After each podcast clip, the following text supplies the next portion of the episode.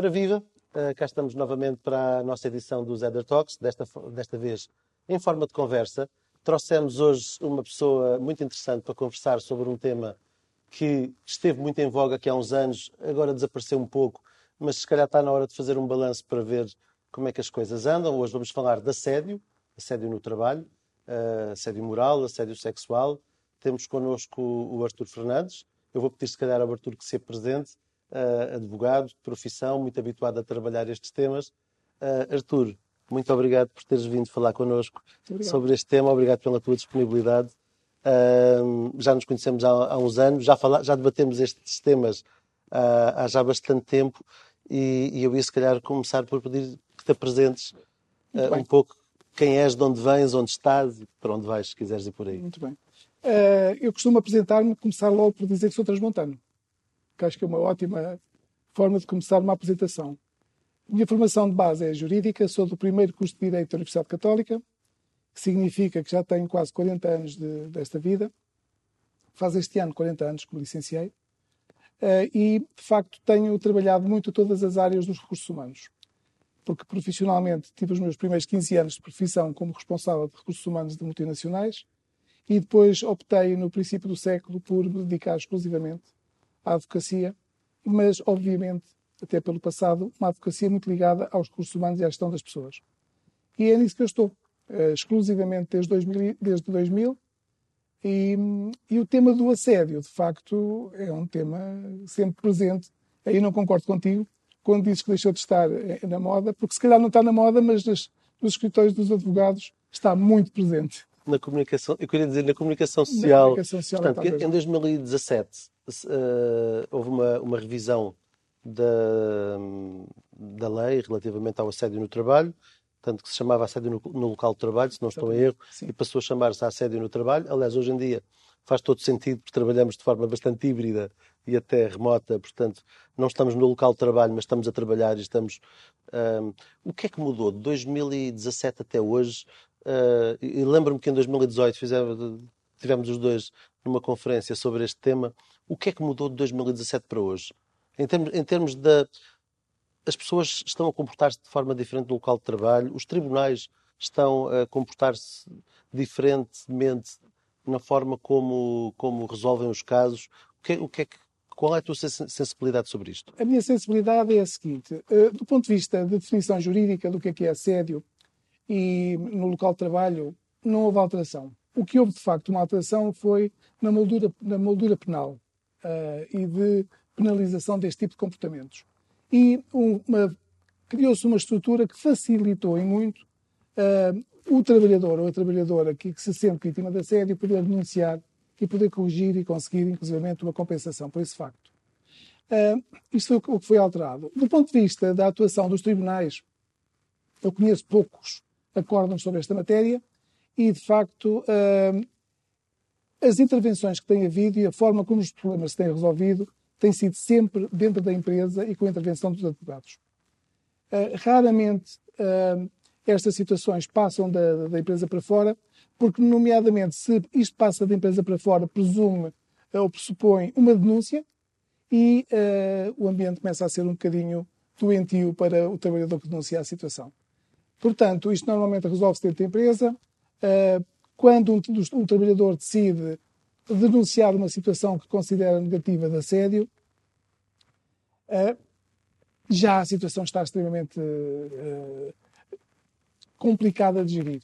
Okay. Daí que, do modo geral, são os advogados que conseguem resolver este tipo de questões e a sobrevivência do trabalhador e da relação laboral depois de uma denúncia deste tipo é muito complicada. É muito complicada. Uh, uma pergunta. Uh, quais são as, as principais. Uh, as, as, pessoas, quando, se fala em assédio, pensam logo em assédio sexual. Sabemos que isso é uma pequena percentagem do total. O assédio moral está em primeiro lugar. E as pessoas às vezes nem sequer sabem muito bem o que é, o que, é que, o que, é que consubstancia o, o próprio assédio moral. Um, um, uma entidade patronal, uma chefia, manda as pessoas Uh, agora vais para a esquerda, agora vais para a direita, agora vais para a esquerda, agora vais para a direita. E, ou então tem duas fias, cada uma a dar uma ordem contraditória, e a pessoa está ali no meio. Isto é sério. As pessoas não têm noção de que isto é sério. No dia a dia da tua experiência, quais são as grandes, uh, as, as, grandes causas de, que, que, estão na base do, do assédio? Bom, o que está na base do assédio, uh, normalmente, são pessoas mal formadas. Começam logo por aí, não é? Isto de uma forma muito genérica. Porque se as pessoas tiverem bom senso e forem bem formadas, tiverem ética, não há assédio. Quando, mas de facto, a sociedade não é, não é, não é perfeita. Uhum. A sociedade também tem pessoas mal formadas e com falta de ética. O legislador uh, encontrou uma definição de assédio que eu considero particularmente feliz, mas que necessitou depois de ser corrigida pelos tribunais e uh, afinado o seu, o, seu, o, seu, o seu conceito. O legislador define assédio como todo o tipo de comportamento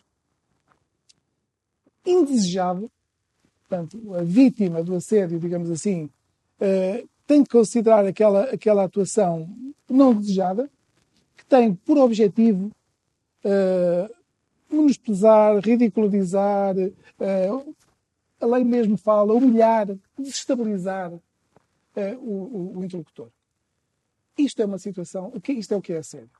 Depois os tribunais vieram definir o que é, que é assédio. Depois o exemplo que é, de facto, o trabalhador na empresa não sabe para que lado é que se há de uh, virar porque as FIAs dão ordens contraditórias. Este pode ser assédio ou não. Eu trouxe aqui dois exemplos de dois acórdons, uh, do, de, de da relação, que nos ajudam a definir o que é que é assédio. Temos, por exemplo, aqui um acórdão da relação de Coimbra, que é muito claro, quando diz que não constitui assédio moral situações de, deste tipo, que devem ser consideradas simples conflitos existentes nas organizações. O stress. O stress é normal que não seja assédio, só por si, não é? Porque uhum. as pessoas, estão, se não têm stress, estão mortas. Uh, as injúrias dos gestores e do pessoal dirigente. Isto é, estes magistrados da relação de Coimbra consideraram que se o gestor e o pessoal dirigente insultam o trabalhador, o injuria não está a cometer assédio. As agressões, mesmo que físicas, não são consideradas assédio, desde que não premeditadas. Isto é, o trabalhador vai trabalhar, o patrão está num dia mau, dá-lhe duas bofetadas na cara, isto não é assédio, de acordo com o Tribunal de Coimbra. Portanto, começamos aqui a perceber que as coisas são um bocadinho eternos. Qual é o conceito que aqui está? Não ter sido premeditado. Portanto, temos que ligar isto com a lei. A lei diz o comportamento indesejado, mas não chega. Ninguém quer levar duas bofetadas na cara. Também, o autor do, do, do ato também não pode, não pode ter premeditado aquela atuação. As condições de trabalho insalubres e perigosas também não são consideradas a sério. Os constrangimentos profissionais, ou seja, tudo isto é considerado o legítimo exercício do poder hierárquico e disciplinar na empresa. Isto é preocupante. Eu tenho uma pergunta. Se isso não é, não é assédio, o que é que é assédio? O que é que é assédio? Acho que não sobra grande margem. Pois, desde, que, desde que não seja premeditado. Pois, eu também acho que, de facto, uh, os tribunais às vezes um, obrigam-nos a redefinir os nossos conceitos. Porque até ler desacordos da relação, atenção, isto é relação. Isto significa que houve uma situação numa empresa, houve um trabalhador que levou uma tarefa do chefe, uh, supostamente, uh, apresentou uma denúncia na ACT, a ACT atuou, a empresa contrariou, uh, perdeu numa primeira instância e foi para a relação. E na relação, a relação decide desta maneira. Não foi premeditado, não é assédio. Portanto, aqui temos que juntar ao tal conceito de assédio, em que era o comportamento indesejado, ok? Temos que juntar. E não premeditado. Porque é o que, é o, que o Tribunal nos manda fazer. Temos um acordo da relação do Porto que também identifica de uma forma muito clara o que é que não é assédio e o que é que é assédio. Mas vai na mesma linha. Vai, mas vai na mesma linha.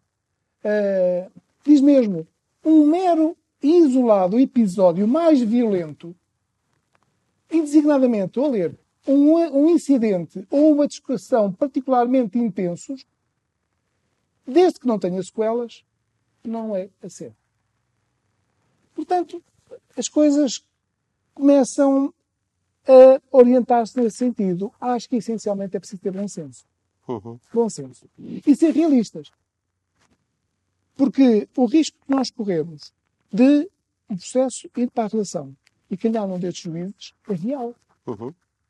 E, portanto, andou-se a perder tempo, andou-se a desgastar relações para nada. Daí que uh, nós temos muitas histórias. De, de... Exatamente, é isso que eu, exatamente que eu ia pedir-te.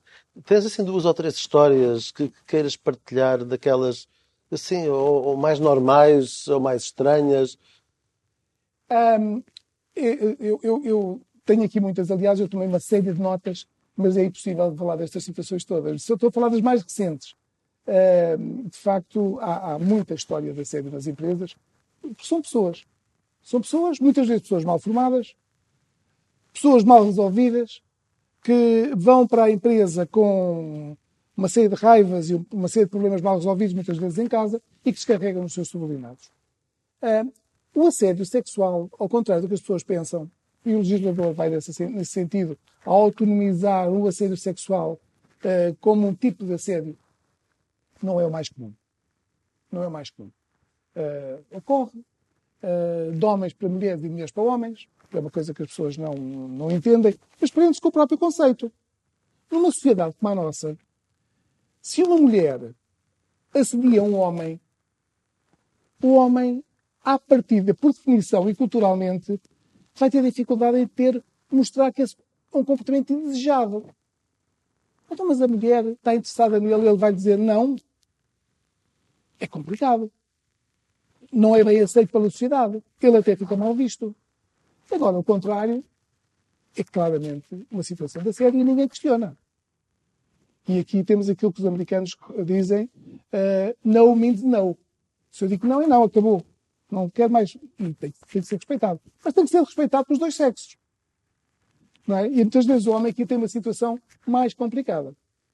Aliás, eu só tenho duas, de todos os meus 40 anos de experiência, só tive duas situações de homens que foram assediados por mulheres. E viveram situações complicadas não pelo assédio, mas com tudo o que ocorreu. Não quero estar a entrar aí por nós, mas isso é claramente uma das situações. Temos também situações de assédio por causa da raça das pessoas, que é uma coisa que me espantou. Uh, eu recordo uma situação que tivemos numa empresa de recursos humanos, de uma trabalhadora cabo-verdiana, excelente trabalhadora, muito bem aceita pelos seus, pelos seus colegas, uh, e que fazia um excelente trabalho, e que foi promovida os colegas não aceitaram a promoção dela. E começaram. Isto, atenção, isto assédio foi dos colegas para colega, não foi das filhas. Começaram a não aceitá-la. E ela contava exemplos do género. Tocava o telefone, ela atendia e os colegas começavam a fazer assim a, a sons de batuque. Batuque. África, África. E ela estava a falar ao telefone a atender um cliente e ouvia este som de, por trás dela. Quando ela ia à casa de banho, quem ia a seguir dizia assim, e que cheiro da catinga. E a, a, senhora começou a ter um ambiente terrível dentro da, empresa. Foi-se foi queixar. Disseram que era impressão dela.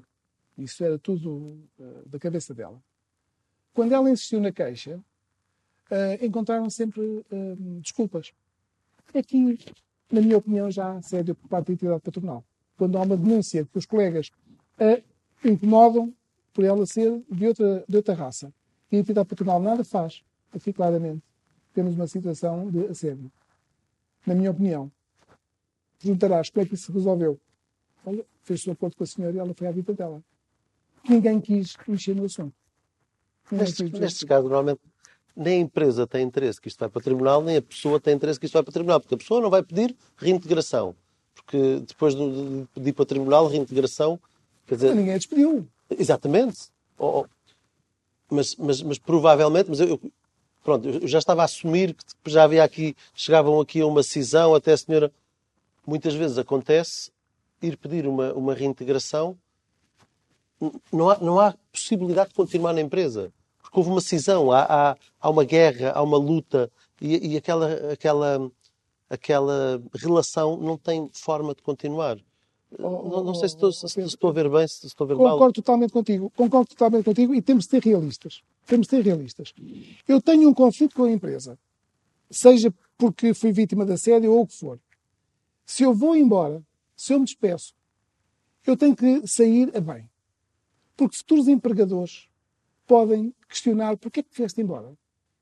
Porquê que estás desempregado? Eu tive uma situação que posso partilhar contigo. Houve uma senhora que era delegada de informação médica e que entrou em conflito com a empresa e despediu-se com justa causa. Uh, o processo foi para o tribunal, ela perdeu o processo no tribunal e eu recordo que para aí dois ou três meses, dois ou três anos, peço desculpa, depois, ela entrou no meu gabinete. Eu nunca hei de esquecer a figura dela. Cabelo desgrenhado, as meias de vidro uh, rotas, a pedir-me, por favor, uma carta de recomendação. Nunca mais tinha conseguido arranjar emprego. E ela tinha-se queixado também de ter sido vítima da assédio. E tinha optado por se despedir, porque era incomportável continuar a viver naquelas condições. Uh, e ela pedia, dê-me uma carta de recomendação. Não quer imunização, não quer nada. Uma carta de recomendação e vou-me embora. Não consigo arranjar emprego. Porque isto é a nossa realidade. Esta é a nossa realidade. Ela estava numa grande empresa, aparece desempregada, toda a gente a precisar de emprego, quer saber porque é que ela saiu. E ela não conseguia justificar. E não queria dizer, ah, vem-me embora porque fui assediada. Porque senão, o que é que lhe dizia o recrutador? Muito bem, olha, então uh, aguardo que nós depois vivemos a nossa decisão. Não mais diziam nada. Ela, ao fim de três anos, não tem que arranjar emprego. Portanto, é preciso de inteligência para gerir estas situações. O conflito não é a melhor forma. Porque o nosso legislador está muito bem intencionado. E eu, tu me perguntaste-me há pouco, o que é que aconteceu desde que saiu a legislação pela primeira vez até 2017, 2017 para cá. De facto, o legislador está bem intencionado. Só que a realidade é muito complicada. Nós tivemos uma situação agora há pouco tempo de uma senhora que estava a ser vítima de assédio. Não assédio sexual, mas assédio local de trabalho. Uh, o chefe, desde que ela tinha, teve o bebê, porque ela engravidou, teve um bebê, começou a mandar fazer cobranças a 500 km. Mas ela tinha que ir no mesmo dia. Uh, com um bebê pequeno. E ela tinha uma situação complicada e optou por se despedir com justa causa. Um dia, em, conversa com o diretor de recursos humanos da empresa, perguntei: Mas o que é que aconteceu? E o diretor de recursos humanos teve a coragem de dizer isto. Bom, aconteceu foi simplesmente isso. Nós estávamos a contratar uma senhora uh, uma, estávamos a contratar uma pessoa e só havia mulheres. E o meu diretor-geral disse-me assim: Olha, contrata a mais feia, que é para não haver risco de engravidar. Ela engravidou, ele ficou completamente descontrolado. Então começou a fazer a vida negra. Isto é claramente uma situação de assédio. Esta senhora não teve outra alternativa se não despedir-se, porque ele fez da vida negra. Isto foi para o tribunal e teve-se resolver por acordo. Porque entre a data do despedimento e a data da audiência, da, da, da tentativa de conciliação, correram três meses. Depois haveria o julgamento ao fim do ano. Depois a empresa perdia, recorria, recorria para a relação. Se não apanhasse um juiz destes, talvez ao fim de dois anos tivesse uma decisão. E o que é que ela fazia? Uma criança pequena. Isso tem que ser resolvido com inteligência e, com, e olhar para a realidade. Não somos Don Quixotes a lutar contra muitos diferentes. Contra muitos diferentes. Sim. Esta é a realidade. Hum, tens uma ideia de qual é, de to todas as denúncias que há, quando, quando, que percentagem é que vai parar aos tribunais? Não tenho, não tenho não essa não. Mas, mas uma ideia é, é 50-50, mas são muito não, poucos, não, não é? Muito poucos, muito poucos. São muito poucos. Muito poucos. Outra dúvida que eu tenho, se calhar muita gente que vai ver este, esta conversa também vai, também vai, vai ter essa resposta. Eu, eu, não fui muitas vezes a tribunal, embora tivesse estado no Departamento de Recursos Humanos, não fui muitas vezes a tribunal. Mas lembro-me de uma situação uh, em que havia algumas, algumas situações uh, em que a empresa não cumpria com uma quantidade de coisas e houve um caso que foi a tribunal e, e avançou e arrastou-se e, e, passou as fases todas. Um, e eu pensei, ok, o, a pessoa que está a pôr a empresa em tribunal vai falar numa quantidade de coisas sensíveis é, que a empresa não vai querer que saibam. E, e, o que é certo é que a pessoa falou nessas coisas e o que é certo é que não houve consequência rigorosamente nenhuma para além disso. Um tribunal, quando vai, por exemplo, uma situação seja de assédio, seja um despedimento ilícito, seja o que quer que seja, vai olhar única e exclusivamente para essa situação, para esses factos, ou outras situações que se levantem de outras ilegalidades dentro do, de, daquilo que é a gestão de pessoas uh, que surjam podem ser investigados, denunciados pelo próprio juiz?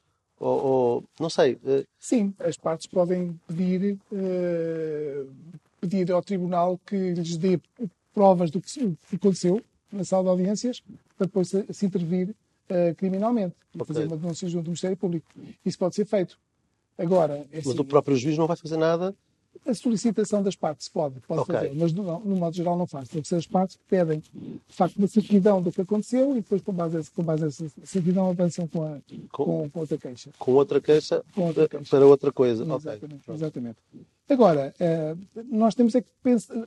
Vamos lá ver, tudo isto... Eh, eh, desculpa, só quero fazer aqui um, voltar aqui um bocadinho atrás.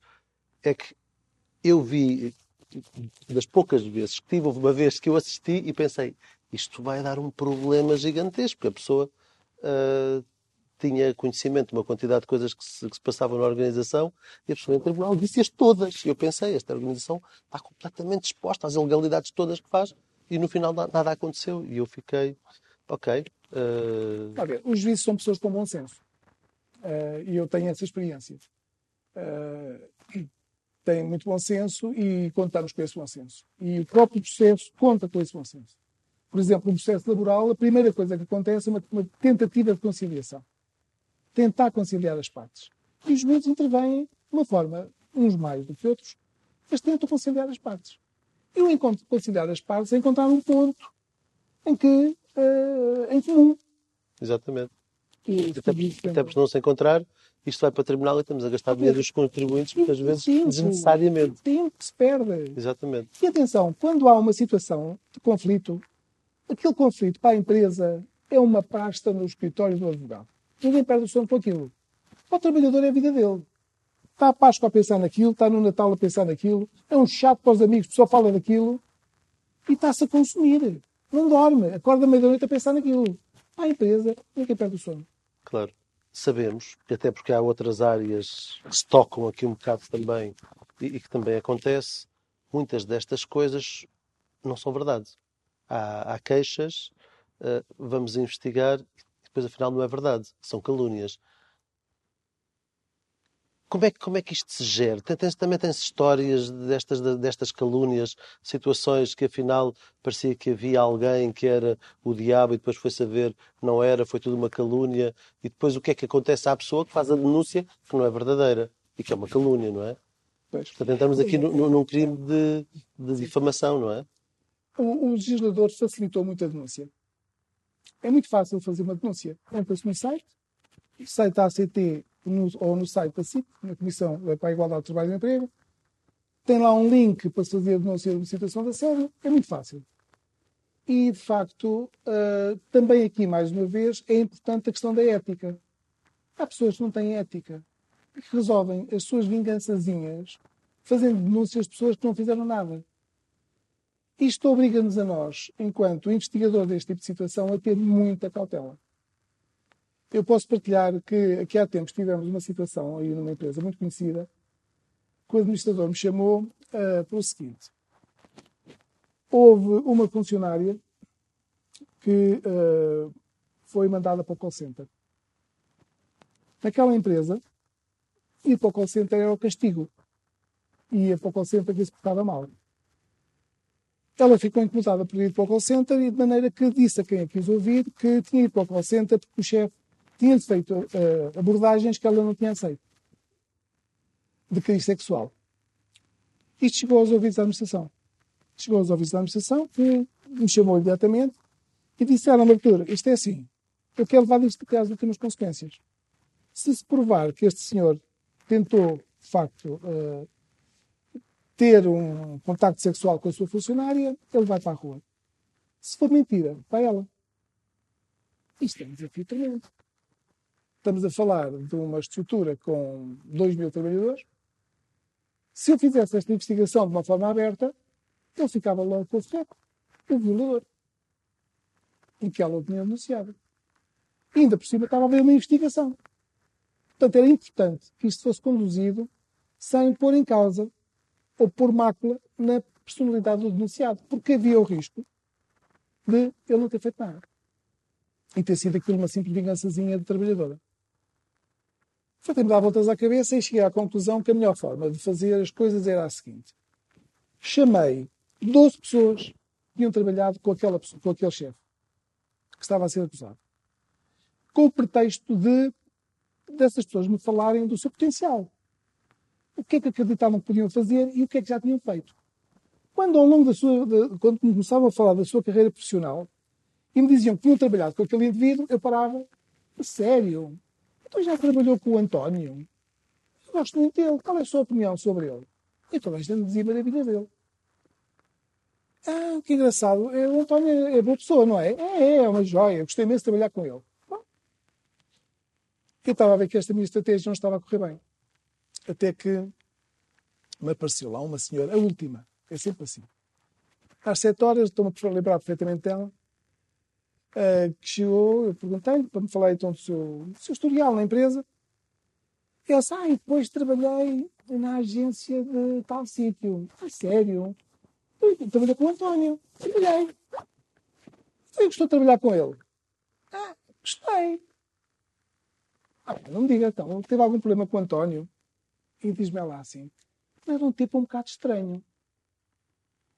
A sério? Então porquê? Ah, nada, nada, já falei demais. Mas, senhor, conte lá, então, estamos aqui os dois. Eh, conte lá, porquê que acha que ele é uma pessoa estranha? Enfim, depois de alguma insistência, lá me contou, sabe, eu vou contar.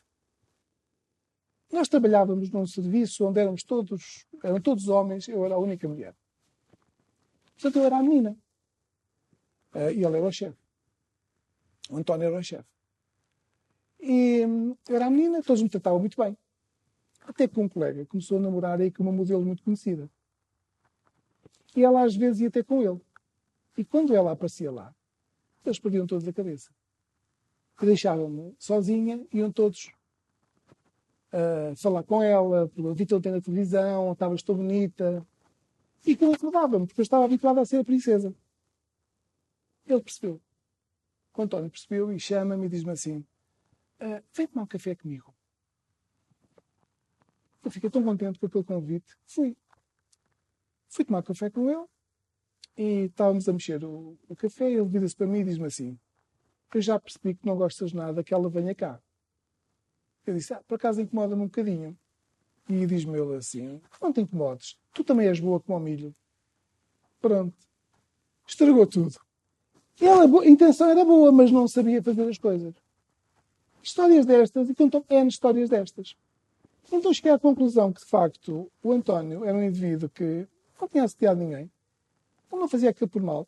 Ele simplesmente, a relação com o sexo oposto era um elefante numa loja de cristais e outra senhora poderá ter eventualmente sentido aquilo como sendo um comportamento indesejado, sentiu-se incomodada, hipótese 1.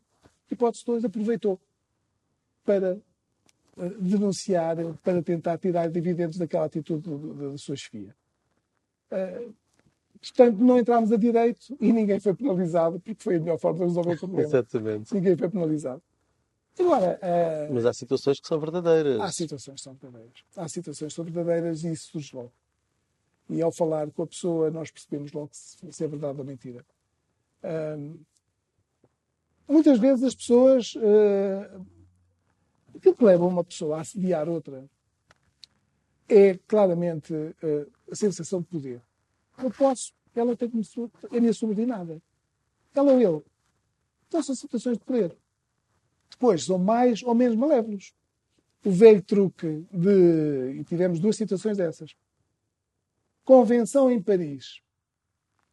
Vai tudo para Paris para uma convenção. Chegam lá, só há um quarto para, para ele e para ela. E então eu vou ter que ficar no teu quarto. Ah, vais ter que ficar no meu quarto, já não havia mais quartos. E por acaso o quarto só tinha uma cama de casal. O que é que ela faz? Pega no avião e volta para Lisboa? Portanto, este é o tipo de situação que é comum. Se ela não aceitar, quando chegarem a Portugal, tem a vida estragada. Estou a falar de casos, estou a falar de uhum. casos concretos. Tem a vida estragada. Pois. Isto é um dos truques que eu vos ensino. que, que, é muito usado. Portanto, as senhoras que estejam neste momento a ver, e os senhores, portanto, oh, quando forem oh, a convenções com o chefe, oh Pedro, garantam... por acaso era uma senhora com, com o seu subordinado. Ok. Uma senhora que eu sou subordinado. Foi uma convenção lá fora e ela reservou para ambos apenas o quarto. Ok, portanto, E ele ficou numa situação muito complicada. senhoras e senhores, cuidado quando forem às, às convenções com os vossos chefes. Garantam que existem dois quartos disponíveis. Quartos para todos. Quartos para Ah, todos. e, e- e alguma história assim de. Já que estamos a falar em assédio sexual, assim, algum caso assim que, que tenha tido, tido, assim um impacto grande mesmo? Eu conheço, vou, vou confessar, eu, eu, eu conheço, infelizmente, eh, falo com muita gente e entrevisto muita gente. Infelizmente não é essa parte, é como falo com muita gente e conheço muita gente e entrevisto muita gente, vou sabendo de histórias e há algumas empresas em que estas práticas são bastante comuns e quase, quase banais, quase que se banalizaram de acontecer tanto. Alguma vez participaste em alguma história destas de, de organizações assim minadas em que, isto, em que isto se tornou cultural? Quase cultura. Sim, sim. Sem- Sem dúvida. Mais do que uma. Eh, Eu recordo uma empresa, uma empresa, enfim, num setor onde há muitas mulheres, em que eh, o- o- os salários são muito baixos. Muito baixos. Salário mínimo. Mas depende- dependendo, mas uma parte eh, importante da retribuição era constituída por prémios, comissões. E dependendo do, do tipo, do setor onde a pessoa estava, podia ganhar muito ou pouco de comissões. Agora, todos os setores tinham que ter gente, não é? Eh, Todos os setores tinham que ter gente. E, portanto, é complicado. Se eu coloco uma pessoa ali, é porque ela precisa, não é? Porque O Claro. salário base era o mesmo. E, e então, o que é que acontecia aqui? Acontecia que quem não aceitasse a cultura, quem não aceitasse a cultura, era posta, era posto a vender nos departamentos onde as comissões eram menos atrativas. Quem aceitasse e era, era posta a vender nos departamentos onde as comissões eram mais atrativas. Isto é muito complicado de conseguir desmontar esta teia. Para já porque é cultural, ninguém denunciava. Ah, e mesmo quem denunciava perguntava-se, mas desculpa lá, mas estás a acusar o quê? Ah, pôs-me num setor onde as comissões estão baixas. Toda a gente se queixa disso. Os meus colegas fazem o mesmo que eu e ganham muito mais, porque têm comissões mais altas. Porque os produtos dão comissões mais altas. E utilizava-se esta, esta nebulosa para, claramente, quem não aceitasse entrar no esquema ia para os setores com comissões mais baixas. Isto acabou, depois, por ser, eh, enfim, eh, descoberto. Houve uma limpeza na organização. Hoje a organização é uma empresa exemplar, eh, desse ponto de vista. Isto é, alterou-se a cultura simplesmente cortando as cabeças. Das pessoas que permitiam que estas culturas se desenvolvessem. Isto deu. Enfim, nós tínhamos conhecimento disto porque eh, enfim, uma das nossas ações de pro bono era para, precisamente para os trabalhadores desta empresa. Como tinham salários baixos, não lhes cobrávamos. E eles iam lá ao nosso escritório denunciar este tipo de situação. E, e nós tínhamos que levar as coisas com muito cuidado. Com muito cuidado. Porque eram pessoas, de um modo geral, com poucas qualificações, que se perdessem aquele emprego, tinham dificuldade em encontrar outro. Isto também funcionava como pressão. Para elas não irem às ACTs, para não irem às CITES, para não irem aos tribunais e para recorrer, recorrerem a alguém que eles sabiam que os ia ouvir e que ia tentar resolver os problemas. Alguns conseguíamos, outros, outros não. Porque depois as empresas, eh, é assim, é importante nós vermos isto, as empresas têm métodos para pressionar os trabalhadores. Eh, há uma empresa de- na área de distribuição que eh, é, aquilo é dramático. Por exemplo, as, as trabalhadoras que têm filhos menores de 6 anos têm direito a trabalhar em, em- em tempo parcial ou em horário flexível. Quando alguma trabalhadora pedia isso, queria isso, diziam-lhe aqui isso não, isso não, isso não se aplica, cá esta empresa isso não se aplica. Como se não fosse em Portugal. Se, as- se as pessoas insistissem, bom, o assédio consistia, por exemplo, quando a trabalhadora saía da empresa, o alarme disparava, porque alguém tinha posto coisas dentro da mala. E, portanto, a trabalhadora era despedida. Ou, por exemplo, ah, no setor de sapatos, ah, de repente, no setor dela, as caixas só tinham sapatos de pé esquerdo ou só tinham sapatos de pé direito. E depois ela era despedida. Porquê? Porque pediu para. No fundo, requereu para exercer um direito. Mas a empresa não quer que os trabalhadores exerçam esses direitos lá dentro e faz tudo para que isso não aconteça. Hoje, alguma trabalhadora que quer exercer esse direito de trabalhar em, em tempo parcial, não o faz. Então, se calhar, uma última história hum, dessas, dessas muitas que tu tens. Às vezes nós pensamos que há coisas que já não seriam possíveis no século XXI e, e na Europa e, e, no mundo desenvolvido e em Portugal, uh, mas há, histórias que depois que nós ficamos chocados. Qual foi assim uma das histórias que mais te chocou? Assim, como é que é possível isto ainda acontecer hoje em pleno século XXI na Europa? Uh, uh, oh, é assim, Pedro, ao fim de 40 anos de advocacia, já pouca coisa nos, nos, nos espanta. Mas mesmo assim houve uma, uma história que me aconteceu há pouco tempo que me deixou chocadíssimo. Deixou-me chocadíssimo. Uh, e por o que representa de tudo e por ter acontecido em Portugal uh, no século XXI, uh, como é que é possível uma coisa destas acontecer? Então, entrou-me no meu gabinete uma senhora muito simpática, trabalhava numa empresa farmacêutica. E essa empresa farmacêutica estava a fazer um processo de experimento coletivo. E ela estava espantada porque os resultados eram bons, a empresa estava muito saudável e, e não percebia porque é que uh, estavam a fazer um experimento coletivo. Eu expliquei que, de acordo com a nossa lei, para que haja um experimento coletivo não é necessário que a empresa esteja em dificuldades. Aliás, até convém que não esteja em dificuldades, senão não consegue cumprir as suas obrigações para com os trabalhadores. Quando começámos a analisar em detalhe o que é que nós verificamos? Que a empresa tinha tido uma diretora-geral nova, uma senhora suíça, e quando começámos a ver os trabalhadores que estavam envolvidos, havia um ponto em comum. É que não havia, não havia nenhum dos trabalhadores escolhidos para integrar o expediente coletivo fosse caucasiano. Eram todos negros, indianos ou asiáticos. Isto, eu não estava a acreditar no que estava a ver e pensei, não, isto está mal. E cheguei à conclusão, chegámos à conclusão, quando falei com os trabalhadores, que pode não ter sido o critério, mas tinha sido uma grande coincidência que todos os trabalhadores que não eram brancos estavam identificados para ser despedidos. Não vale a pena entrarmos em detalhes, mas posso-vos dizer que era claramente, e foi, concretizou-se, o motivo da seleção dos trabalhadores para integrar aquele experimento coletivo foi não ser de raça branca. Isto aconteceu em Portugal há poucos, há poucos meses. E que o problema que se põe é o problema de prova. Este é um dos motivos que faz com que o processo de experimento coletivo caia. Só que estava tão bem engendrado, estava tão bem montado do ponto de vista formal, que quem não percebesse, quem não analisasse isto, e quando se analisa, quando tu analisas, ou quando um juiz analisa um processo de experimento coletivo, não está a ver a raça das pessoas. Está a ver o critério que foi está usado. Os critérios que foram utilizados. Exatamente. exatamente. Inclusive, se ele vir a raça das pessoas, até pode ser acusado de racismo. Porque é que estes fossem despedidos brancos? Ou lá porque, lá porque é indiano não pode ser despedido. Portanto, isto é, é, é, são terrenos muito complicados. Agora, conseguimos parar esse experimento coletivo.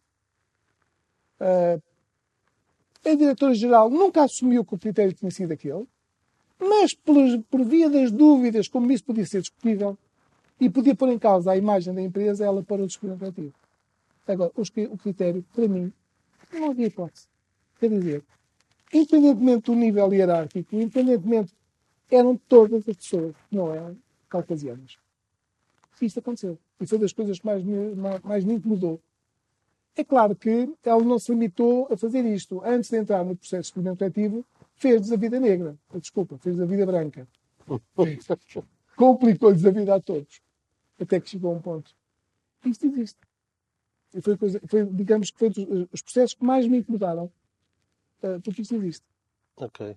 Mudaram por existir. Quer dizer, eu nunca pensei que fosse possível acontecer uma coisa destas. Portanto, é possível uh, assediarmos e, e, e conseguirmos, com um bom caso, Não tenhas dúvida. bolas. Não tenhas dúvida. Uh, ok, vamos apelar uh, aqui ao bom senso. Bom é, é, é, é aquilo que eu, que eu defendo sempre e digo sempre, bom senso. Às vezes quando perguntam, e quando eu às vezes estou a dar aulas nas pós-graduações onde dou aulas, às vezes fazem perguntas ah, isto onde é que isto se encaixa? No bom senso. Não, mas, Pedro, Gestão de pessoas e- é muito bom senso também. E, e tu estás nessa área, é, é importante, eu estou a chamar a atenção para isto.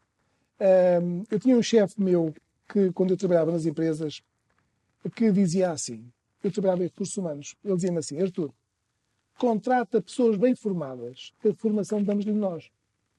E esta empresa é uma empresa ética. Porquê? Porque sempre teve este princípio: contratar pessoas bem formadas. A formação em empresas áreas, eles aprendem e rapidamente aprendem. Agora, a formação de base, não serem racistas, respeitarem o outro, não serem sexistas, isto é que é essencial. Porque depois eles resto aprende-se. Nenhuma empresa se dedica cá em Portugal a fazer exploração espacial. As pessoas dedicam-se a empresas pequenininhas. É tudo se aprende. Agora, a ética tem que estar dentro de nós. E tu tiveste um percurso também como diretor de recursos humanos. Até que ponto é que esse, esse, teu percurso te mudou ou te moldou enquanto advogado? Ah, sim, sim. Olha, tem uma coisa que eu não sei se é um elogio, se é um, se é uma crítica, que são pessoas minhas amigas que me dizem, Arthur, tu não pareces advogado. e uma coisa que eu estou a notar é que quanto mais me dedico apenas à advocacia, mais como advogado eu me pareço. Mas não quero. Não quero. Eh, Sem que desprimor para os meus colegas, que são gente fantástica e, que têm, e os, os meus colegas, os advogados, do modo geral, são pessoas de uma ética exemplar. E é graças a eles que os problemas se resolvem. Os tribunais são importantes, mas é graças à atuação dos advogados e da preocupação em fazer justiça que eh, os problemas se resolvem. Porque os tribunais aplicam direito. Quem faz a justiça são os advogados. Cada vez me convenço mais disto. Pois. Pronto. Ahm, relativamente a, a este tema, há uma- alguma, alguma mensagem de final sobre estas questões do assédio ah, no trabalho? Ah, alguma, alguma, algum pensamento, alguma mensagem que queiras deixar aqui como, como fim de, de- de conversa? O que eu acho é que, eh, não tenho assim um pensamento final para, para, para terminar, mas o, o que eu acho é que este ponto é essencial. Se as pessoas forem mal formadas, vão tentar, onde quer que estejam, eh, desenvolver a sua forma de ser. Por ser elas próprias, não é? A história do, do escorpião que, que mata o sapo, mas porquê? Vamos os dois ao fundo. Mas eu sou assim. Por isso é que é importante, as pessoas nós trazemos para a nossa organização têm que comungar dos mesmos valores. É isto é essencial. Mas atenção, os valores das empresas têm que ser transparentes. Então não têm que ser necessariamente bons dentro do meu conceito bom. Há uma empresa que eu conheço e muito boa, que estive lá como diretor de recursos humanos. Quando eu cheguei lá, deram-me um livro grosso. E disseram assim: Isto é o, é o manual pessoal. É a tua Bíblia. E eu, muito bem, é isso que tens de cumprir. São os nossos princípios. Este manual pessoal começava com esta frase: Nesta empresa, o que é importante é atingir objetivos. A forma como são atingidos é de importância secundária. Estava lá tudo. Não enganavam ninguém. E a vida desta empresa era assim. E o responsável de recursos humanos desta empresa tinha que se preocupar em contratar pessoas que estivessem focadas no objetivo. A forma como eles se atingem é de importância secundária. Eu, ao fim do ano, vim-me embora, porque eu percebi que eles estavam a levar aquilo a sério. Não encaixo lá, mas havia lá gente muito feliz e havia gente que se encaixava perfeitamente naquilo, cujos valores se encaixavam naquilo. Os meus é que não eram aqueles. E, portanto, enfim, voltando ao princípio da nossa conversa de há pouco, as pessoas felizes produzem mais. E é importante que haja uma comunhão de princípios e uma comunhão de valores. Exatamente. Ah, isso, isso que disseste agora para mim faz muito sentido. Uma frase que, que eu um dia me lembrei de escrever ah, e que tenho usado e, e que está nas nossas propostas comerciais ah, de, de Executive Search e de Headhunting, diz qualquer coisa do género. Se, se somos tão bons a antecipar comportamentos e tão maus a mudar os comportamentos das pessoas, porque é continuamos a contratar as pessoas erradas e a gastar tantos recursos para, para, para depois as mudarmos. Portanto, é na fase do recrutamento, é na fase eh, ok, temos esta cultura, temos esta ética, vamos buscar pessoas que comunguem uh, destes nossos valores, desta nossa ética, desta nossa forma de estar, de ser, de trabalhar, porque isso não se ensina. Aliás, quando eu. Eu, não comecei a minha carreira nos recursos humanos, trouxeram para os recursos humanos e quando me disseram, olha, você agora vai para os recursos humanos, eu desmanchei-me a rir na cara do administrador e, e disse, mas eu, eu, não percebo nada de recursos humanos. Uh, e ele disse-me o seguinte: Uh, você não percebe nada de recursos humanos, vem aprender recursos humanos, porque bom senso eu não, posso, eu não posso ensinar a ninguém. E você tem bom senso, portanto, você agora tem bom senso, vem trabalhar para os recursos humanos e vem aprender recursos humanos. Pronto, e foi assim esta a minha entrada na, na, nos recursos humanos. E é, é, é, mesmo. É, é, um bocado isso. Pessoas bem formadas, depois a formação em detalhes. Exatamente, a formação técnica as pessoas aprendem. Uh, uh, se uma pessoa não sorrir, eu não posso ensinar a pessoa a sorrir. Artur. Muito obrigado uh, pela tua disponibilidade em estares aqui connosco. Terminamos aqui esta nossa conversa destas Ether Talks. São conversas informais, como viram, não tínhamos guião, não seguimos um guião, são conversas totalmente informais. Um, são conversas quase que podíamos ter na, numa esplanada, num café, uh, sobre, entre dois profissionais que têm os mesmos interesses e que procuram mais conhecimento, neste caso partilhado convosco. Uh, muito obrigado por terem estado connosco e fiquem atentos que muito em breve teremos mais uma edição das nossas Eder Talks. Muito obrigado, até breve.